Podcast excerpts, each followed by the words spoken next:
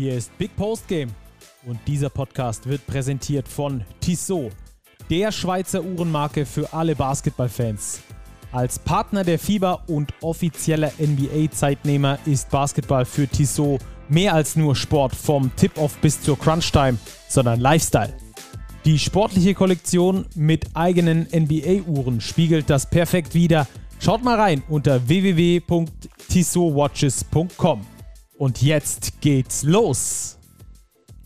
Die Playoff-Matchups stehen endlich fest und das äh, bewegt uns natürlich dazu, eine kleine Sonderfolge auszupacken und äh, ein bewährtes Matchup, das kennt ihr nämlich mich und Robert. Servus Robert.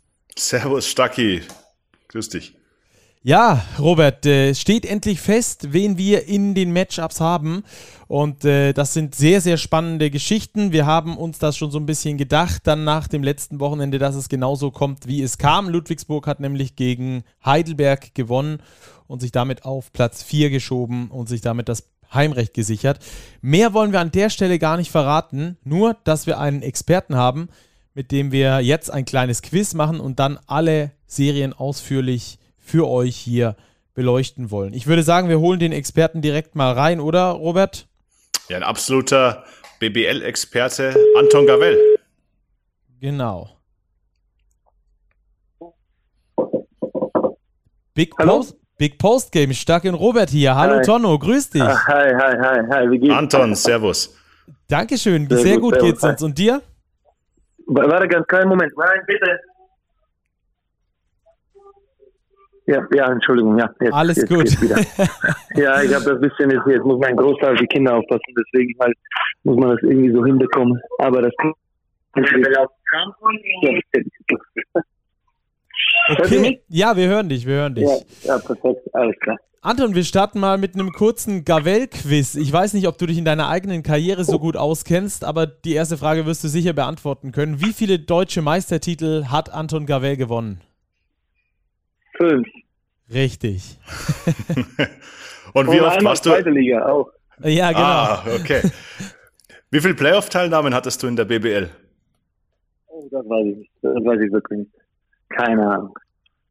Ah, es waren also insgesamt also zehn. Also, also, okay, gut, ja. Einmal in Gießen haben wir das nicht geschafft, in Karlsruhe haben wir das auch nicht geschafft.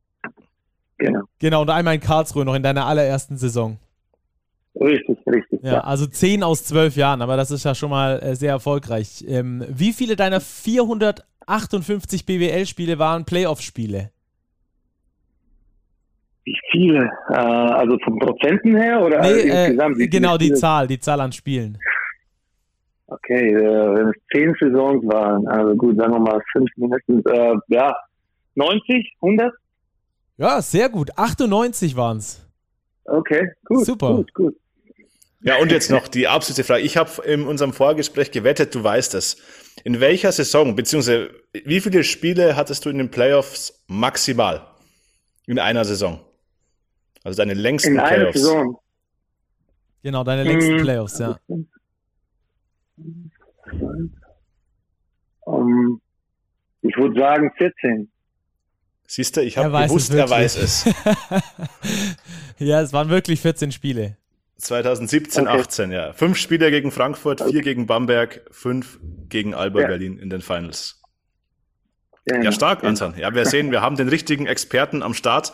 Die Playoffs stehen jetzt vor der Tür. Wie hast du die aktuelle Saison in der BBL miterlebt? Ja, also ich meine, auf jeden Fall mal spannend. Ich glaube natürlich immer noch von Anfang an jetzt mit, mit Covid geprägt und mit vielen Verschiebungen und, und äh, so wie wir das ungefähr von letzter Saison äh, gewohnt waren. Ich glaube, zu Ende hat sich das alles so ein bisschen stabilisiert. Viele Mannschaften waren natürlich auch äh, international noch unterwegs, auch relativ lange. Ähm, deswegen für viele Mannschaften, die da mitgespielt haben, war das eine schwierige Saison. Ähm, ja, aber sonst an sich äh, war natürlich sicher überraschend für mich persönlich, was unten passiert ist mit Frankfurt und, und Gießen. Ähm, also es war alles so an sich natürlich äh, natürlich sehr spannend äh, mit Chemnitz eine Mannschaft, die die, äh, also ich würde jetzt nicht sagen unbedingt überrascht hat, aber sich jetzt mal endlich mal an die Teilnahme an den Playoffs gesichert hat, plus Bonn, die konstant von Anfang an einfach geliefert haben. Also echt eine, eine interessante Saison. Konntest du irgendwelche besonderen Trends ausmachen, die ganz allgemein so in der Liga sich äh, fortgesetzt haben oder neu begonnen haben oder so? Also zum Beispiel dieses guardlastige Spiel, dass das vielleicht nochmal ein bisschen extremer geworden ist oder vielleicht auch was ganz anderes, was du irgendwie entdeckt hast? Also wir haben schon im damals im Podcast geredet. Also man, man sagt ja immer, dass, die, dass Basketball eher so in Small Ball Richtung geht, aber wenn man sich Euroleague anschaut, jede Mannschaft hat fast einen 215 Mann, der auch, er auch wirklich tragende Rolle spielt, oder viele, sagen wir mal nicht jetzt jede, aber viele von diesen Mannschaften. Also ich glaube, dass, äh, dass es klar ist, dass, äh, dass äh, Mannschaften versuchen, wenn gerade zum Beispiel irgendwas nicht läuft oder wenn man überraschen möchte, Small Ball zu spielen. Natürlich gibt es Mannschaften wie Lubu, die, oder, oder ich würde sagen auch Chemnitz, die jetzt nicht unbedingt ganz groß sind, das, äh, wie das, wie das Small Ball oder Smaller Ball jetzt äh, ganz normal als Standard benutzen. Ähm, und ich glaube, dass jede, jede Mannschaft sich sicherlich einen Weg gefunden hat, wie sie am, ähm, wie sie am schwierigsten zu verteidigen sind. Mhm. Wie war es für dich als Spieler, in den Playoff-Modus zu schalten? Gibt es den überhaupt oder ist es besonders schwierig oder geht die Saison ähm, eigentlich ähm, normal weiter? Also es, es ist auch immer, es hängt davon ab, wo man steht oder als, als ob man als Favorit in die Playoffs geht oder oder jetzt zum Beispiel, ich hatte die Möglichkeit mit Gießen waren wir als Sechster, äh, sind wir damals gestartet in die Playoffs und haben den dritten Köln damals rausgeschmissen. Also es ist immer so eine Sache. Es gibt sicher äh, Mannschaften, wo man dann, wenn man als Bamberg da vorne immer stand, dann weiß man, dass der Druck auf jeden Fall da ist. Und in einer Saison haben wir dann direkt mal erstes Spiel, Viertelfinale gegen den Bonn zu Hause verloren äh, und dann, und dann ist plötzlich noch mehr Druck da. Also ich glaube, die Favoriten, die, die mussten ein bisschen anders damit umgehen als jetzt zum Beispiel dieses Jahr Bamberg, die, die bis zum Ende einfach nur gekämpft haben, in die Playoffs zu kommen und äh, wirklich glücklich darüber sein müssen, dass sie, dass sie das dann geschafft haben. Also ich glaube, umschalten ist es nicht, nicht schwer. Ich glaube, manche Mannschaften sehen das eher als Bonus und, und die Top-Favoriten, für die ist natürlich ein bisschen mehr Druck dahinter. Ja, zweite Top-Favoriten werden wir gleich noch ein bisschen äh, genauer beleuchten. Thema Müdigkeit könnte da ja auch so eine Rolle spielen. Die Euroleague-Teams haben bis zum jetzigen Zeitpunkt äh, bis zu 75 Spiele schon absolviert. Glaubst du, das ja. könnte noch ein Faktor werden oder das könnte auch eher ein Vorteil sein, weil die eben diese hohe Belastung in kurzer Zeit gewohnt sind? Ich glaube nicht, dass es ein Nachteil sein wird. Ähm, ich glaube, dass die Mannschaften auch deutlich äh, breiter aufgestellt sind. Ähm, äh, wenn man Bayern und München, äh, München und, und Alba anschaut, dann, dann ist es natürlich so, dass äh, dass sie schon Kader haben, wo es bis zu 15, 16 Mann hingeht. Ähm, ich glaube nicht, dass es großartig äh, problematisch sein wird. Die werden froh sein natürlich, dass, dass sie sich jetzt nur auf eine, ähm, auf eine Saison oder auf diese Playoffs BBL konzentrieren müssen. Und äh, ich sehe da jetzt kein, kein großartiges Nachteil. Ich glaube, das Wichtigste wird, dass sie gesund bleiben oder die, die jetzt sagen wir mal verletzt waren, zurückkommen könnten. Äh, egal, ob das jetzt die erste Serie ist oder die zweite, aber wichtig wird, dass sie halt gesund bleiben und dann denke ich, dass es kein Nachteil sein wird. Ja, ich glaube auch, da spielt jetzt im Vergleich zur vergangenen Saison mit rein, dass wir doch etwas mehr Luft haben. Vergangene Saison war das ja extrem mit den späten Euroleague Playoffs. Die sind jetzt doch schon durch. Es ist eine Zeit vergangen nach dieser Barcelona-Serie der Bayern. Man hatte noch BBL-Spiele nachzuholen und glaube ich, kann jetzt schon gut reinstarten in die Playoffs. Ja, dann lass uns doch mal übergehen zu den Matchups äh, und die ganzen Besprechen. Seit gestern Abend steht fest, wer wo ganz genau steht. Alle acht Positionen davor, länger davor stand ja schon fest, dass es die Serie Alba gegen Bamberg geben wird. Alba hat unter der Saison zweimal gewonnen, einmal dick mit plus 32, jetzt vor kurzem erst. In der Hinrunde war es ein bisschen knapper mit plus 12. Ähm, wie siehst du da die Serie? Wie siehst du Alba Berlin aktuell, die ja elf Spiele in Folge in der BBL gewonnen haben? Ja, ich denke mal, dass Alba klarer Favorit ist. Ich glaube, dass Bamberg sich wirklich noch am Ende noch so gesteigert hat, dass sie überhaupt die Playoffs geschafft haben. Da ist sicherlich die Vorfreude groß da und auch die Halle natürlich jetzt ganz anders aussehen wird wie eine, äh, in der regulären Saison. Aber äh, ja, Alba ist schon ein Brocken, gerade äh, wenn man die ersten zwei Spiele auswärts hat. Äh, klar ist es mehr Druck für den Favoriten, aber ich glaube, wenn es dann zum Beispiel 0-2 steht, dann, dann ist es ja sehr, sehr schwierig, dann irgendwie überhaupt dann, ähm, an irgendeinen Erfolg zu denken. Ich glaube, Alba äh, hat auch jetzt im letzten Spiel in München eigentlich wieder mal ihre Stärke gezeigt und, und auch nochmal untermauert. Äh, ich glaube, dass sie einfach deutlich äh, breiter aufgestellt sind. Äh, Maudo spielt gerade eine also was, was seine Selbstbewusstsein, Selbstvertrauen angeht, eine unglaublich starke Saison und äh, das wird, das wird gerade auch für die Guards von, von Bamberg sehr schwer, ihn aus dem Spiel zu halten. Und dann natürlich äh, die, die Tiefe und Breite des Kaders äh, ist die Frage, ich weiß ja nicht, ob Eriksson noch irgendwann zurückkommt oder nicht, aber ähm, so an sich äh, spielt Alba momentan wirklich, wie du gesagt hast, mit elf Siegen in Folge auch auf einem hohen Niveau. Ich glaube auch, dass der Spielstil, den Alba Berlin pflegt, ganz schwierig ist für Bamberg zu kontrollieren. Diese sehr vom Flow geprägte Offensive und ich glaube, Bamberg könnte da Probleme bekommen, weil sie einfach defensiv sich zwar verbessert haben, aber immer noch relativ anfällig sind. Siehst du das ähnlich?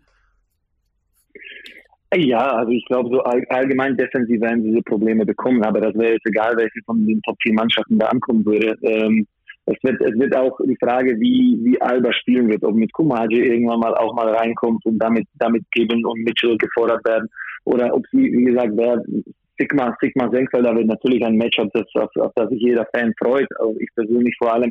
Aber ich möchte sehen, wie, wie, wie sie Maodo seine Kreise irgendwie äh, versuchen kleiner zu machen, weil das, das ist schon schwierig. Das, das hat teilweise, haben teilweise keinen Schluss in die Euroleague-Mannschaften gefunden. Also ich glaube, das wird, das wird ein Riesenproblem, ob das jetzt Robinson oder Doe versucht oder, oder versuchen sie mit einem größeren ähm, Dominic Lockhart auf ihn. Das wird interessant zu sehen. Glaubst du, es spielt eine Rolle, dass Alba auch die beste Auswärtsmannschaft in dieser Saison ist, dass die sich da bisher nur zwei Niederlagen geleistet haben auf fremdem Platz? Äh, das spricht ja dann auch dafür, dass man in Bamberg äh, relativ schnell den Sack auch zumachen kann.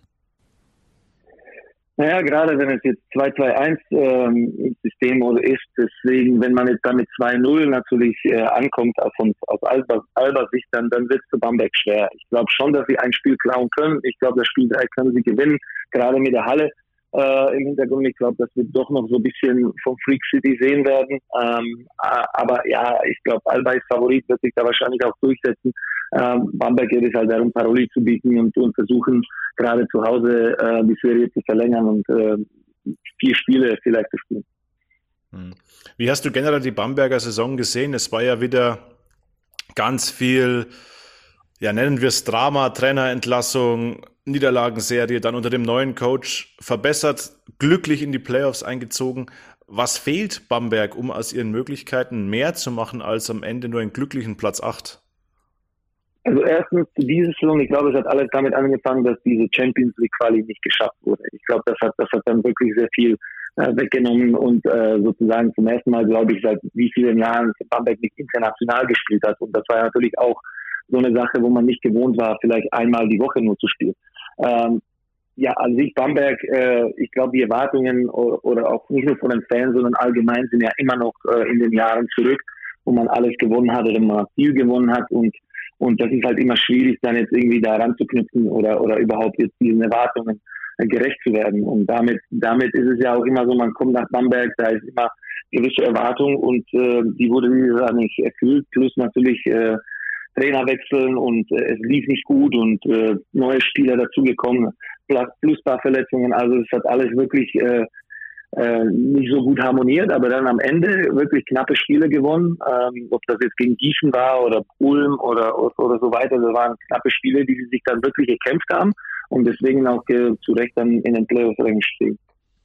Ja, wenn wir auf die Alba-Saison gucken, die hätten ja eigentlich auch genug, äh, in Anführungsstrichen, Ausreden gehabt, warum es bei ihnen jetzt dieses Jahr nicht so gut läuft. Äh, am Anfang waren alle Big Men verletzt, die haben komplett ohne Big Men eigentlich gespielt. Äh, später dann auch Langzeitverletzte, zum Beispiel Eriksson, eine der Stützen eigentlich im Team. Äh, und trotzdem ist dieser Alba-Motor fast noch besser gelaufen als im letzten Jahr. Ich habe so das Gefühl, dass Israel Gonzalez diesen Aito-Basketball nochmal weiterentwickelt hat. Die brechen einen Assist-Rekord nach dem anderen in dieser Saison, also den äh, Assist-Rekord in der Historie Alba Berlins, also nicht von letztem Jahr oder von vorletztem Jahr, sondern in der Historie und spielen noch mehr diesen Flow-Basketball als in den letzten Jahren sowieso. Also das fand, das finde ich eine sehr, sehr spannende Entwicklung, dass da sogar noch was oben drauf zu setzen ist, obwohl da äh, in Israel Gonzalez ja einer übernommen hat, der davor nur in Anführungsstrichen Co-Trainer von Aito war. Naja, man hat ja immer diese, dieses, ich würde sagen, diesen Dreieck mit Sigma, Siva und Nils, die das damals alle irgendwie zusammengehalten haben, die neuen Spieler eigentlich äh, dann dazugefügt wurden und, und sich irgendwie sofort ihre Rollen gefunden haben. Ich glaube, äh, Trainer González hat einen enorm guten Job gehabt, obwohl er wirklich in große Fußstapfen treten musste. Also riesen Respekt auch an ihn. Und ich glaube, jetzt ist momentan mit Sigma und mit Maodo sind da zwei Jungs, die wissen, wie dieses, äh, wie, wie das funktioniert, wie gespielt werden soll. Ich glaube, Lammers äh, macht, macht das ja auch schon seit zweitem Jahr so und mit Smith wieder ein Spieler, der jetzt immer besser wird und immer, sagen wir mal, von Anfang an hat man gedacht, naja, findet da nicht so wirklich seinen Rhythmus. Jetzt wird er immer besser und besser. Also ich denke mal, dass äh, ja, es, es geht so weiter, äh, wie du gesagt hast, die ganzen Rekorde, die sie brechen, das muss man wirklich anerkennen. Aber jetzt, jetzt bedeutet das nichts mehr, die mussten ihren Titel verteidigen und, und das wird schwer genug. Ja, ähm, lass uns noch kurz über Matchups sprechen, äh, die es ja durchaus auch interessant machen, diese Serie. Ähm, Maodolo hat bei den Kollegen von Magenta vor Chris Sengfelder gewarnt. Der macht gegen Alba immer besonders gute Spiele, war auch, denke ich, einer der konstantesten Offensivspieler zumindest bei den Bambergern. Ja. Ähm, wen siehst du, wen siehst du da vorne und äh, beziehungsweise wer, wer kann Senkfelder stoppen? Ist das eher ein Komachi mit seiner, mit seiner unglaublichen Länge oder ist das äh, Lemmers mit seiner Schnelligkeit? Nein, ich glaube, wir werden verschiedene Looks sehen. Also ich glaube nicht, dass, dass sie nur einen Spieler auf ihn draufpacken. Vielleicht werden sie das mal ab und zu auch mit, mit Olympus versuchen, ähm, vielleicht mal Sigma reinwerfen. Aber ähm, es, wird, es wird unterschiedlich. Ich glaube, dass wir auch viel anders sehen werden. Ich glaube, wenn Kumati auf dem Feld ist, vielleicht Zone. Ähm, aber ja, natürlich ist Senkfelder un unglaublich wichtig für, für das Spiel der Bamberger. Und wenn der, wenn sie ihn versuchen oder wenn sie es schaffen, ihn aus dem äh, Spiel zu nehmen, dann, dann haben sie schon, schon fast so gut wie gewonnen. Ja, ich glaube auch, Alba hat ganz viele Matchups gegen Senkfelder. Die Spieler, die wir genannt haben, aber sie haben eben auch einen Oscar da Silva, einen Luis Olindi. Also sie können ihm viele variable Spielertypen eben gegenüberstellen. Und wenn du Chris Senkfelder aus dem Spiel nimmst, nimmst du Bamberg schon irgendwo das Herzstück auch raus in der Offensive. Und ich denke, dass Alba dort ansetzen wird, ganz klar. Ja, über Maudolo haben wir auch schon gesprochen. Der ist wahrscheinlich sehr schwer zu stoppen, gerade auch von äh, Robinson, der nicht besonders groß gewachsen ist. Das wird äh, sicherlich ein Mismatch sein, dass da Maudolo für sich gewinnen kann. Alleine ähm, über ihn drüber zu passen, ist äh, dann nicht ganz so schwer. Ähm, und über ihn drüber zu werfen, ist auch ein bisschen einfacher. Ähm, kommen wir zum Tipp: Alba gegen Bamberg. Was glaubst du, wie geht die Serie aus, ähm, Torno? Ich sag 3-1. Ich gehe mit einem 3-0 für Alba Berlin. Ich kann mir nicht vorstellen, dass Bamberg ein Spiel klaut in Berlin. Glaube ich überhaupt nicht daran. Ich glaube, dass Spiel 3 eng wird, aber die Qualität von Alba wird sich durchsetzen. 3-0. Ja, wunderbar. Dann ähm, lasst uns zum äh, Zweitplatzierten gegen den Siebtplatzierten übergehen. Bonn gegen Hamburg. Äh, sehr interessante Ausgangsposition. Die Bonner haben das Auswärtsspiel in Hamburg mit zwölf Punkten gewonnen. Die Hamburger haben das Auswärtsspiel in Bonn mit zwölf Punkten gewonnen. Also beide äh, jeweils einmal gewonnen. Ähm, wie siehst du da die äh, Kräfteverteilung, die Kräfteverteilung zwischen Platz 2 und Platz 7 äh, Bonn gegen Hamburg, Tonno? Also ich glaube, das wird wahrscheinlich die attraktivste Serie, so was, was Offense angeht, oder mindestens so denke ich mir, obwohl Hamburg natürlich versucht ja auch mit, äh, mit dem Doppeln und mit der Presse ein bisschen was äh, den, den anderen Mannschaften wegzunehmen. Aber ja, Bonn, Bonn hat wirklich diese Saison komplett gezeigt, dass sie, äh, dass sie offensiv äh, wirklich auf dem hohen Level spielen. Natürlich mit äh, Jackson Carter jetzt einen Spieler haben, also wenn wir jetzt vom MVP reden, jemand, der, der jetzt zwar die letzten Spiele nicht gespielt hat, aber die konnten das relativ gut kompensieren und ich glaube, wenn er zurückkommt, dann, dann kommt alles in, ähm, ja, in die gleichen Gleise so ungefähr und ich sehe, ich sehe da Bonn äh, Stück, Stück vor, also ähm, vorne. Ich glaube nicht, dass es jetzt deutlich wird oder ganz einfach, aber weil, weil Hamburg mir da schon natürlich viel entgegensetzen können, auch was jetzt zum Beispiel Offense, Offense Power angeht, aber ich sehe trotzdem, ähm, trotzdem Bonn, äh, Bonn vorne. Ich glaube, dass die Situation mit Parker Jackson Cartwright ganz entscheidend wird. Er ist der MVP. Er war jetzt aber wirklich lange weg. Er soll zu den Playoffs eben wieder kommen. Wie schwierig ist es, so einen Spieler vielleicht wieder zu integrieren nach so einer langen Pause? Oder denkst du, die Offensivmaschinerie läuft so gut, dass es überhaupt kein Problem sein wird? Ich glaube nicht, dass das Problem ist, weil die, ich denke mal gerade von den Spielern, die sie haben, ob das jetzt ein Carsten ist oder, oder Leon Kratzer und andere, die wissen, die kennen die Rollen. Also die wissen einfach nicht, so ein Carsten jetzt kann nicht zum Beispiel offensiv die gleiche Rolle übernehmen wie, wie äh, Jackson Cartwright. Deswegen, ich glaube, wenn er zurückkommt, dann werden alle wissen, äh, wie, wie die Rollen verteilt sind, wie sie früher gespielt haben, was sie zu einem Erfolg gebracht hat und vor allem auch mit, mit Coach Isalo, der weiß genau, um welche Stränge er ziehen muss, um, um die, um die ja, vorbereitet zu haben. Ähm, aber ja, das, das, wird, das wird sehr interessant und, und ich glaube, das ist eine der interessantesten Serien, die wir haben werden. Ja, Coach Isalo wurde ja auch Coach of the Year, hat dann äh, vor seiner Mannschaft eine Ansprache gehalten und hat gesagt, das ist eigentlich der Award, der am meisten an das Kollektiv geht, weil es eben eine gute Mannschaft braucht und es bekommt eigentlich immer die Mannschaft, die am meisten überperformt hat. Ähm, siehst du die Bonner in einer Überperformance während der Saison?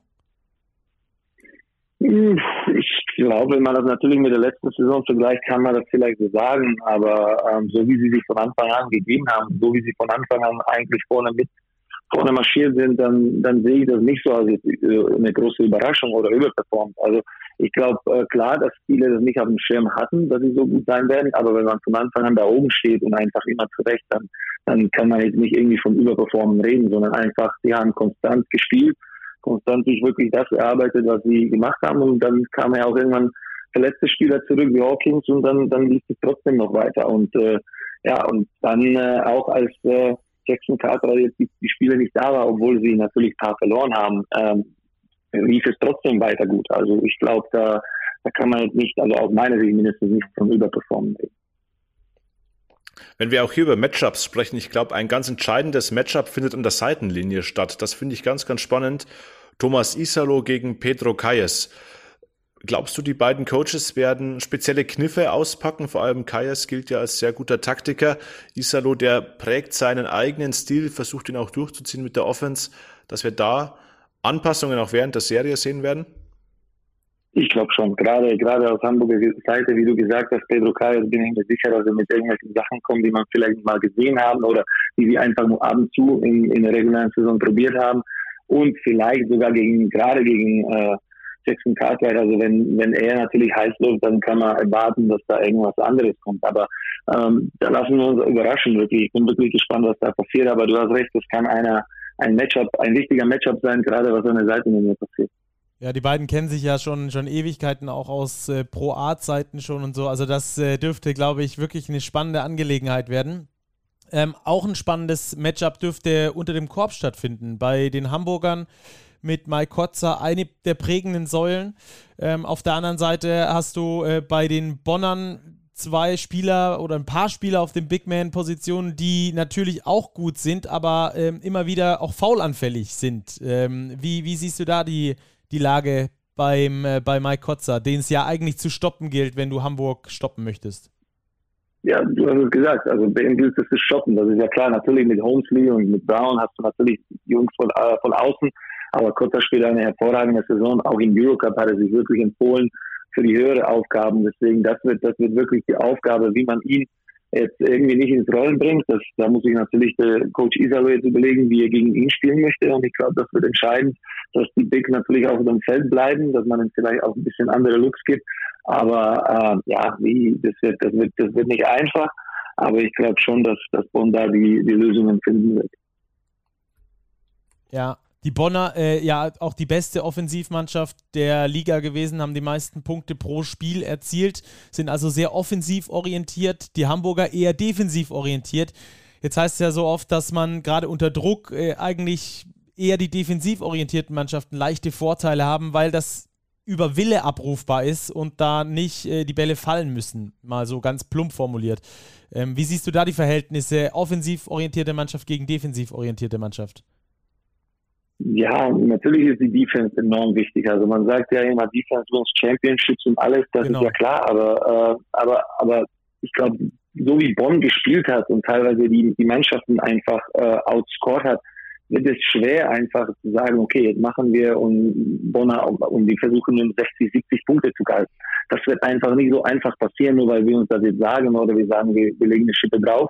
Ich glaube, gerade gegen Bonn wird das enorm schwierig. Also ich, kann mir schon vorstellen, äh, dass man sie vielleicht ein bisschen abbremsen kann oder ein bisschen bremsen kann. Gerade wissen wir nicht, in welche Verfassung jetzt äh, der MVP zurückkommt. Aber ich glaube trotzdem, dass das, äh, auch wenn die Defensive von Hamburg gut ist, nicht reichen wird.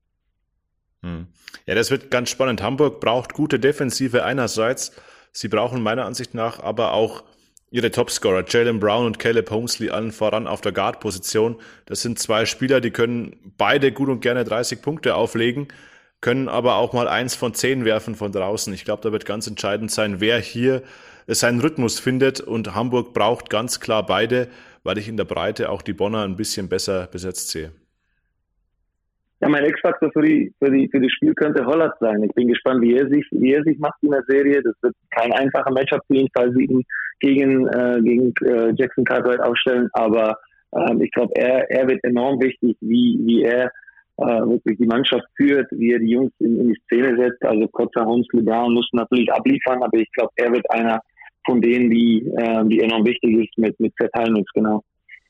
Vielleicht noch letzte Frage vor dem Tipp. Äh, die Hamburger haben im Eurocup gespielt, sind sogar auch äh, eine Runde weitergekommen. Ähm, du kennst das Eurocup-Niveau auch aus Ulm, das ist ähm, schon knackig. Was glaubst du, welchen Vorteil oder vielleicht auch welchen Nachteil, dadurch, dass es 18 Spiele mehr waren, haben die Hamburger davon für die Playoffs? Oh, ich glaube nicht, dass es wieder das gleiche wie bei den Euroleague-Mannschaften. Ich glaube nicht, dass es ein Nachteil ist. Die, sind, die, haben in Hallen gespielt, wo es laut war. Die haben gegen Gegner gespielt, die, die vielleicht auf dem Papier besser waren und haben sich trotzdem enorm gut geschlagen, Playoffs geschafft. Also ich glaube, es gibt eben eher Vorteile. Die wissen einfach, in so einer Situation waren vielleicht mehr Spielen, ähm, wo, wo es knapp war, wo es um Sieg äh, ging. Ähm, deswegen, ich, ich sehe es immer als Vorteil, wenn man, wenn man europäisch spielt. Und dein Tipp? Bonn gegen Hamburg? Auch wieder 3-1. 3-1. Robert, was sagst du? Irgendwie sagt mir mein Bauchgefühl, dass wir hier eine Überraschung sehen werden. Ich glaube, dass Hamburg das macht mit, ich tippe 3-1 für Hamburg. Ui. Keine Ahnung, wieso ist mein Stark. Bauchgefühl. okay, da haben wir schon mal auf jeden Fall, äh, das wäre ne, das wär eine Riesenüberraschung. Ähm, eine Überraschung wäre auch noch möglich, zumindest mal, wenn man nach den drei Spielen in der Regular Season, zwei in der Regular Season, einen im Pokal, urteilt zwischen äh, Bayern und Chemnitz. Die Chemnitzer haben in drei Spielen dreimal die Bayern geschlagen unter der Saison, einmal mit 19, einmal mit 2 und einmal im Pokal mit 5 Punkten Unterschied.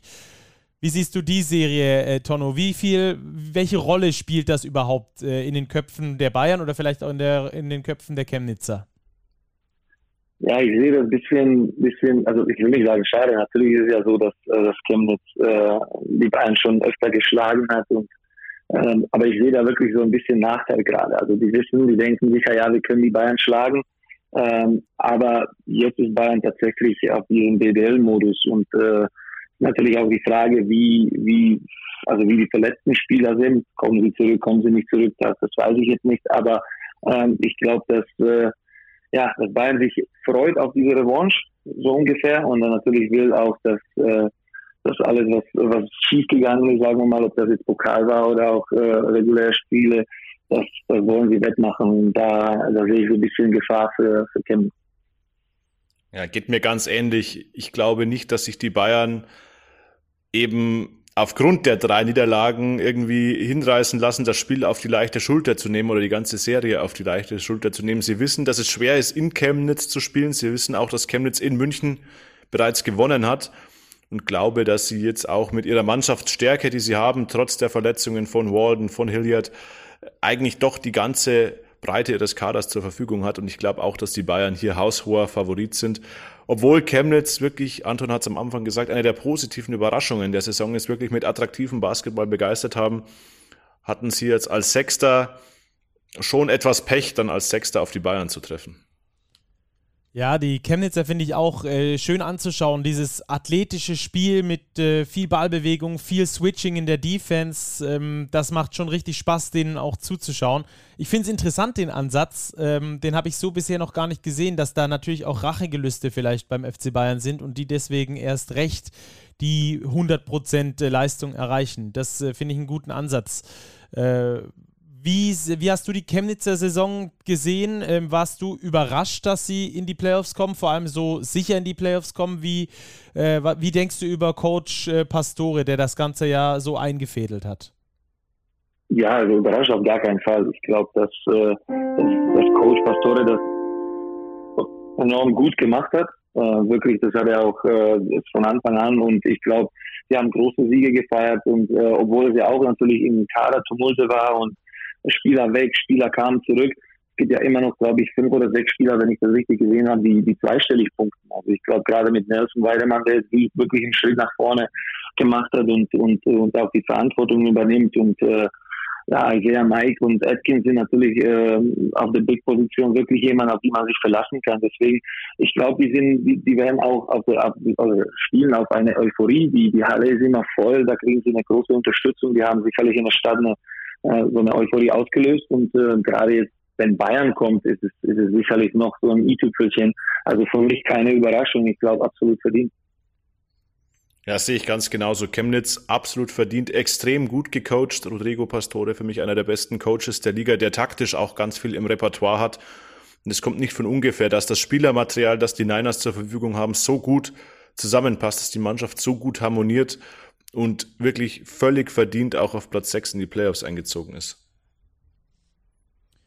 Ja, die Bayern spielen ja ähm, eine relativ langsame Pace, hatten das dann aber sogar in den äh, Playoffs der Euroleague mal angepasst, äh, da äh, mal einfach einen Gegensatz geliefert, hat sehr gut funktioniert gegen Barca.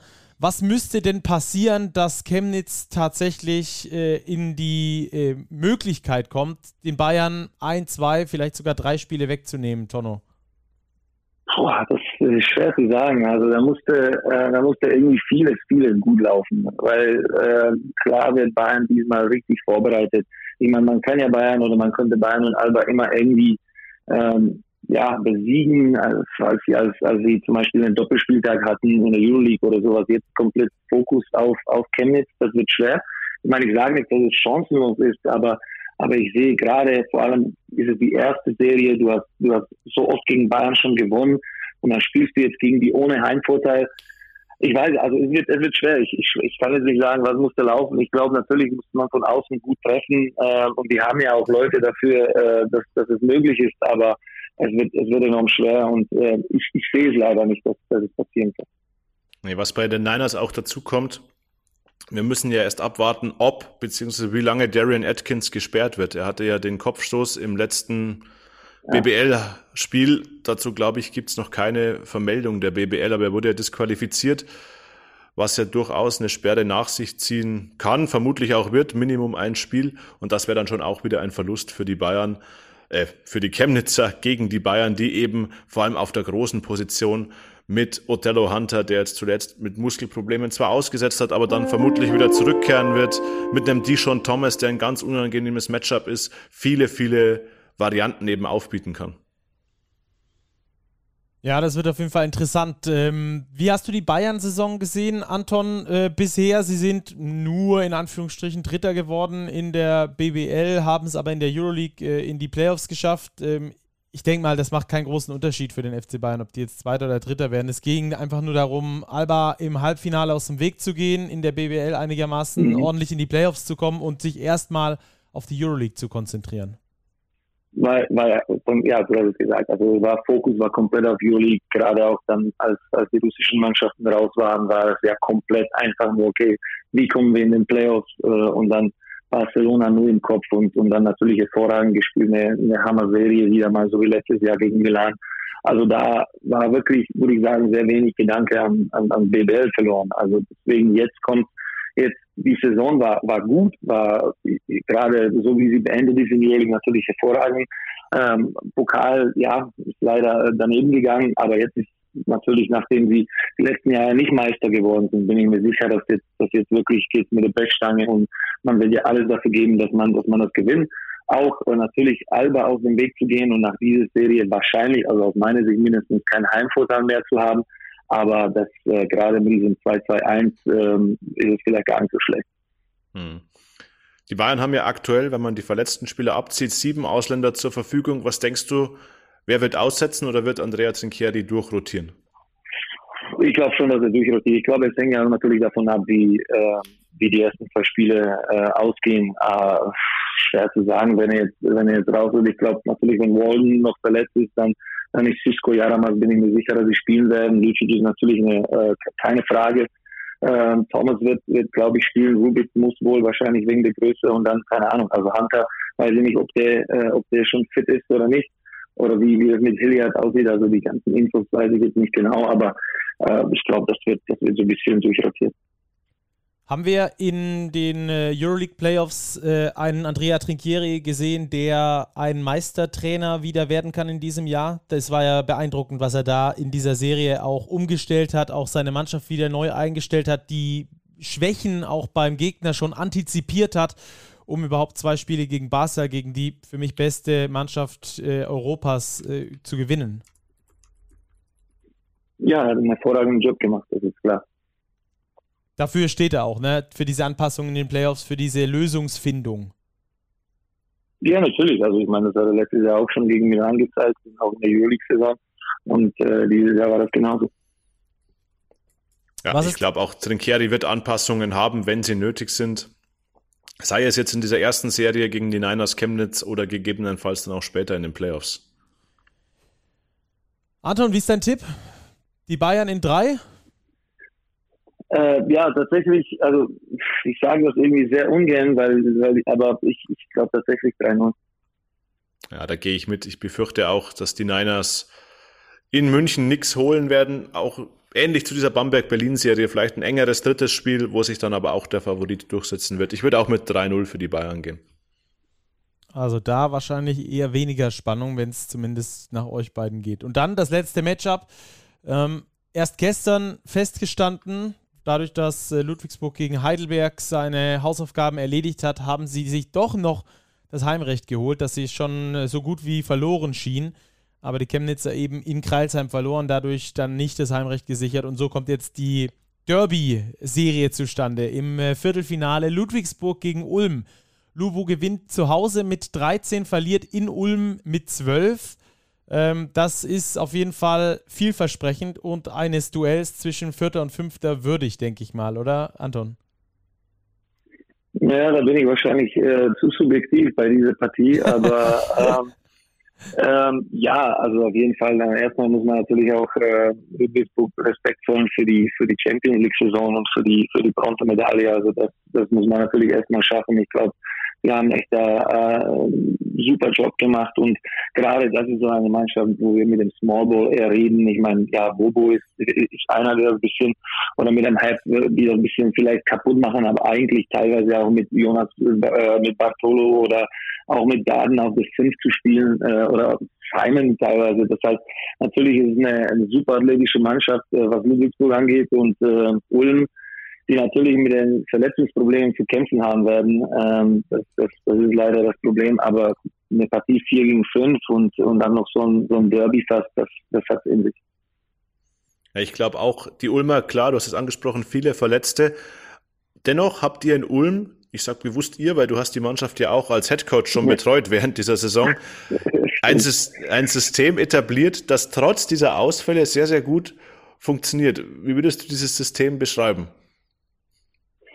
Ja, natürlich, Jacke hat einen super Job gemacht. Ich meine, äh, wenn man so überlegt, ich glaube, äh, ich weiß nicht, wie viele Leute die Szene merken können, aber das war, keine Ahnung, zwei Minuten, eineinhalb Minuten vorm Ende in Bologna, hat Christen einen Ball und wenn er, wenn er den Layup trifft, dann ist man plus sechs und vielleicht haben wir einen anderen äh, Eurocup-Sieger dieses Jahr. Also man muss schon sagen, obwohl trotz diesen Verletzungen hat, hat die Mannschaft echt gut gespielt. Ich glaube, äh, da ist sehr viel Bewegung äh, drin, was das angeht. Äh, aber man muss ja auch natürlich sagen, ähm, es ist nicht sehr viel Tiefe äh, drin. Es, die, die, die meisten Spieler, also die, die wichtigsten Spieler spielen wirklich große Minuten und das haben sie ja auch durch die Saison fast durchgespielt, jetzt mit Felicio, Ausfall, Herkenhof und Jallo. Das hilft natürlich äh, weniger und äh, das hilft uns in der Probe natürlich auch weniger, weil wir dann Spiele abgeben müssen. Klar. Ich habe mit Alex King gesprochen, der hat gesagt, Lubo äh, spielt eine Defense, die einen äh, sehr stressen kann, aber wenn man die durchblickt, wenn man ruhig bleibt und weiß, äh, wo man seine Optionen findet, dann gewinnt man auch gegen Ludwigsburg. Und deswegen ist es auch in den Playoffs vielleicht ein Hauch einfacher, gegen Ludwigsburg zu gewinnen, als in der Regular Season. Würdest du da mitgehen mit Alex King? Muss ich tatsächlich sagen, ich meine, es ist jetzt nicht mehr John Patrick Style vor, vor acht, neun Jahren. Also es ist jetzt nicht mehr so aggressiv, wie es mal war. Es ist immer noch äh, so, dass man auf Ball aufpassen muss. Äh, äh, aber es ist auf jeden Fall zu knacken. Also ich denke mal, gerade auch jetzt, äh, schade natürlich mit Felicio, hätte man einen riesen Vorteil Inside haben können, das natürlich damit jetzt wegfällt. Äh, aber gerade auch so ein Center kann gegen die wirklich viel ausmachen. Ähm, ja, ich, wenn, wenn man wenn man auf den Ball aufpasst und, und, und nicht äh, Ludwigsburg lässt zu Turnover zu zwingen, dann, dann kann man sich schon wirklich äh, nerven. Und äh, wenn man eine Serie über fünf Spiele hat oder so, dann kennt man die kennt man die sicherlich schon deutlich besser, dann, als wenn man einmal im Jahr oder zweimal im Jahr arbeitet. Hm. Ich glaube, das spiegelt auch die letzten Jahre ganz gut wieder an. Du hast es selbst miterlebt, als du bei den Bayern warst. Ihr habt oft gegen Ludwigsburg in den Playoffs gespielt. Da kam genau mhm. dieses Argument, ja, wir wissen, was die tun über eine Serie, können wir da ansetzen, Lösungen finden und genauso war es dann meistens. Und ich glaube, genau in diesem Punkt liegt auch trotz aller Verletzungssorgen die Chance für Ulm, eben durch das Durchschauen des John Patrick-Systems vielleicht einen Auswärtssieg zu stehlen und die Serie zu gewinnen. Also ich würde das gar nicht ausschließen, dass das passiert. Ja, und dann hast du natürlich auch noch den Derby-Charakter dazu, der, glaube ich, auch eine große Rolle spielt. Da ist einfach nochmal ein bisschen, bisschen mehr Feuer dann drin als in den anderen Serien. Was glaubst du denn, Tono? Wird das ähm, Matchup äh, zwischen J. Christen und Jonah Rudderbow eher entscheidend oder zwischen Jaron Blossomgame und Mr. X bei Ludwigsburg, wen auch immer sie gegen ihn stellen? Oder ist es vielleicht ein ganz anderes Matchup? Ja, also Christen ist schon, schon entscheidend im Spiel der Open, muss man sagen, obwohl Blossomgame vielleicht der bessere Scorer ist und so, aber Christen hat ja meistens Zeit Ball in der Hand und er wird sicherlich auch das ist kein, kein, kein Geheimnis. Wir versuchen auch im Low-Post viel zu machen. Ähm, und er ist einfach der eine, der, der die wichtigen Würfe oder auch die Crunch-Time-Würfe nehmen kann und die auch treffen kann. Deswegen glaube ich schon, dass dieses Matchup schon wichtig wird. Äh, ich glaube, Simon ist auch einer, der, der am Anfang der Saison in Ulm war. Das ist für ihn sicher auch ein interessantes Duell oder, oder, oder eine Serie. Deswegen, er spielt momentan unglaublich gut, trifft sogar auch Dreier von außen. Also ich glaube, bei, bei Lugu ist für mich Simon der, der wichtigste Mann, äh, auf den man sich jetzt irgendwie konzentrieren kann. Stoppen komplett glaube ich nicht, dass man ihn kann, weil er einfach überall ist. Hat diese Energie, der ist, der ist super athletisch, kann eigentlich fast jede Position spielen und verteidigen. Ähm, also für mich aus Ludwigsburger Seite ist es Simon und ja, äh, Christen, Christen auf, auf Seiten der Ulmer. Wie viel ähm, hast du vielleicht auch mal in die Mannschaft reingehört? Ähm, hat dieser Sieg in Badalona äh, den Ullmann auch nochmal ein Selbstbewusstsein gebracht, das auch vielleicht jetzt in den Playoffs nochmal Anwendung finden könnte, dass man weiß, man kann auch gegen echt große Gegner auch in Auswärtshallen äh, gewinnen, beispielsweise dann bei einem möglichen Halbfinale? Ja, das hat Selbstvertrauen gegeben. Das, das, das hat man ja gesehen, auch in, in dem Bologna-Spiel äh, eine Woche drauf. Äh, natürlich kamen dann die Woche drauf zwei Verletzungen, wo, wo natürlich so ein bisschen Knacks in die Mannschaft, also was ist Knacks? Ich würde sagen, das, das würde, es war auf jeden Fall ärgerlich, äh, so kurz vor dem Playoff, so kurz vor Ende der Saison dann, dann tatsächlich ja auch äh, noch zwei wichtigen Spieler zu verlieren. Ähm, und deswegen, äh, ich würde nicht sagen Knacks, aber eher so, boah, schon wieder eine Verletzung. Und ich deswegen, das wird, das wird keine einfache Serie, gerade weil weil, weil die Leistungsträger äh, große Minuten schon bis jetzt gegangen sind und auch gehen werden müssen. Das glaube ich auch, aber ich glaube irgendwie, dass das in der Serie auch zu einem Vorteil für Ulm werden kann, dass man diese Achse hat aus Kristen, Thornwell und Blossom Game, die wissen, okay, wir gehen 30 Minuten plus und wir wissen aber auch, wie man abliefert. Ich glaube, dass, dass das als Kollektiv für die Ulmer wirklich zum Trumpf werden kann, weil diese Dreierachse schon extrem stark ist, meiner Ansicht nach. Und ich weiß nicht, ob es Lubu schafft, sie so zu kontrollieren, um dann auch wirklich die Serie zu ziehen. Da bin ich auch gespannt. Das ist auch so ein bisschen Kampf der Systeme, Kampf der Basketballphilosophien. Die Ulmer sehr viel auf Nachhaltigkeit äh, setzend, auf junge Spieler, auf äh, junge deutsche Spieler setzend. Äh, bei Lubo äh, etwas weniger als früher, aber trotzdem immer noch ähm, ein reges Wechseln im Kader. Also das ist äh, auch sehr spannend aus der Perspektive. Tonno, äh, dein Tipp, du darfst gerne mit Ulmer, Br mit Ulmer Brille hier äh, deinen Tipp abgeben. okay, also 1-3. 1-3. Robert, was sagst du? Ich gehe auch hier mit dem vermeintlichen Underdog, wobei ich glaube, dass es in dieser Serie keinen Außenseiter gibt. Die ist für mich total offen. Ich glaube, dass die Ulmer das aufgrund der höheren individuellen Qualität, ich denke da an Blossom Game, Spieler All Eurocup First Team, Kristen im Second Team gewesen, das Ding in fünf Spielen gewinnt. Ich tippe 3-2 für Ratio vom Ulm. Spannend. Also ich habe ich hab auch, ich habe 3-1 auch vorhin gemeint. So, so ja, ja, klar, klar. Das war schon klar, war schon klar. Ich dachte okay. nicht, dass du auf den Gegner setzt. Vor allem ja, nicht im Derby.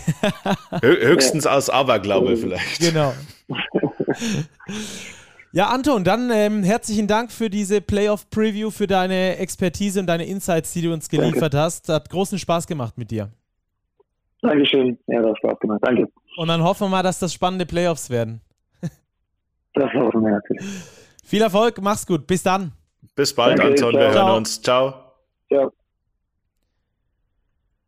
Robert, sehr interessant, was äh, Tono da immer von sich gibt. Ich finde das echt krass. Der hat auch so ganz neue Denkansätze, die einfach unglaublich viel Spaß machen, auch drüber zu diskutieren. Weißt du, das ist nicht irgendwie plump, äh, die waren schon immer schlecht, äh, die werden auch diesmal schlecht sein, sondern das sind ganz frische Denkansätze. Vor allem der, dass die Bayern da jetzt mit richtig Wut nach Chemnitz fahren. Das war für mich irgendwie, ich weiß auch nicht warum, aber noch nicht so richtig in meiner Welt angekommen. Ja, ob die Bayern wütend sind, ich glaube, sie sind sich ihrer Stärke bewusst und sie wissen, dass sie mit den Niners noch eine Rechnung offen haben. Das sehr wohl. Und die Rechnung wollen sie begleichen, ganz klar. Ich finde es bei Anton nur auch immer faszinierend. Er hat einfach ein unfassbares Basketballgedächtnis. Er kennt alles und jeden Spieler, jede Zahl, jedes Spiel. Und das macht ihn natürlich zu einem wahnsinnig guten Mann, um auf die Playoffs vorauszublicken. Und wir haben gesehen, wir sind uns nicht ganz einig in allen Serien. Stacki, deine Tipps haben wir jetzt mal komplett außen vor gelassen. Ja, ich, glaub, ich du darfst auf jeden Fall auch noch, auch noch tippen. ich habe mich extra Daher, rausgenommen, um, äh, schieß um mal los. zu verschonen. schieß mal los. Alba Bamberg, wen hast 3 du? 3-0 für Alba. Gut. Ja, da sind wir uns einig. Anton hatte 3-1, glaube ich. Ja. Bonn, Bonn, Hamburg. Bonn in fünf Spielen, 3-2. Bonn in fünf. Bayern, Chemnitz. Äh, Bayern in vier Spielen, 3-1 Bayern. Und das Schwaben-Derby, Ludwigsburg. 3-2 Ludwigsburg. Ja, ich glaube, das kann eine richtig knackige, spannende Serie werden, weil ich beide Teams wirklich auf einem Level sehe. Die Ludwigsburger vielleicht ein bisschen breiter aufgestellt, mit mehr personellen Möglichkeiten. Die Ulmer in der Spitze vielleicht ein bisschen besser besetzt mit Kristen, Thornwell und Blossom Game. Ganz, ganz eng. Ich habe es auch in fünf Spielen getippt. Ja, es werden spannende Playoffs. Am Freitagabend geht es ja bereits los. Und ja, genau. 19 Uhr, da dann Alba und Bamberg gleichzeitig äh, mit Bonn und Hamburg und um 20.30 Uhr dann Bayern gegen Chemnitz. Am Samstag dann das erste Schwabenderby zwischen Ludwigsburg und Ulm. Ähm, kurzer Denkanstoß auch noch hierzu äh, wäre, ich finde die zwei äh, Serien, die wir gerade thematisiert haben, ähm, also gerade Bonn-Hamburg und Ludwigsburg-Ulm, sehr interessant und vor allem, wenn die bis in wirklich viertes, vielleicht sogar fünftes Spiel gehen sollten, wie groß dann der Nachteil gegenüber beispielsweise Bayern und Alba ist, die ja dann die Halbfinalgegner wären. Ich glaube, das könnte noch äh, sehr entscheidend werden, wie smooth dann Bayern oder Alba bis ins Finale durchkommt. Davon gehe ich mal fest aus. Und äh, wie viel Körner die dann da auf dem Weg lassen müssen oder nicht gegen eine Mannschaft, die schon fünf Spiele in den Beinen hat. Also auch das dann sehr spannend, werden wir in den nächsten Wochen auf jeden Fall thematisieren, würde ich sagen. Ja, es ist ganz spannend, auch mit diesem 2-2-1-Modus. Der bietet viele Irrungen und Wendungen in den Serien, weil wenn ich zwei Heimspiele gewinne, 2-0 führe, habe ich die halbe Miete vielleicht im Sack. Wenn ich aber gleich ein Heimspiel abgebe mit 1 zu 1, dann zwei Auswärtsspiele vor der Brust habe, ja, dann wird es umso schwerer. Also man hat es in den Euroleague Playoffs gesehen, dieser 2-2-1-Modus macht das Ganze schon nochmal ein bisschen würziger, ein bisschen spannender. Ich freue mich auf die Playoffs. Endlich sind sie da und es geht los. Das war unsere Playoff-Vorschau hier bei Big Preview. Und äh, damit sagen wir, Quatsch, Big Preview haben wir gemacht bei Big Postgame. Und damit sage ich äh, ciao und macht's gut. Wir hören uns dann am kommenden Montag wieder. Bis dahin, ciao, ciao, schönes Wochenende und guckt viel Basketball.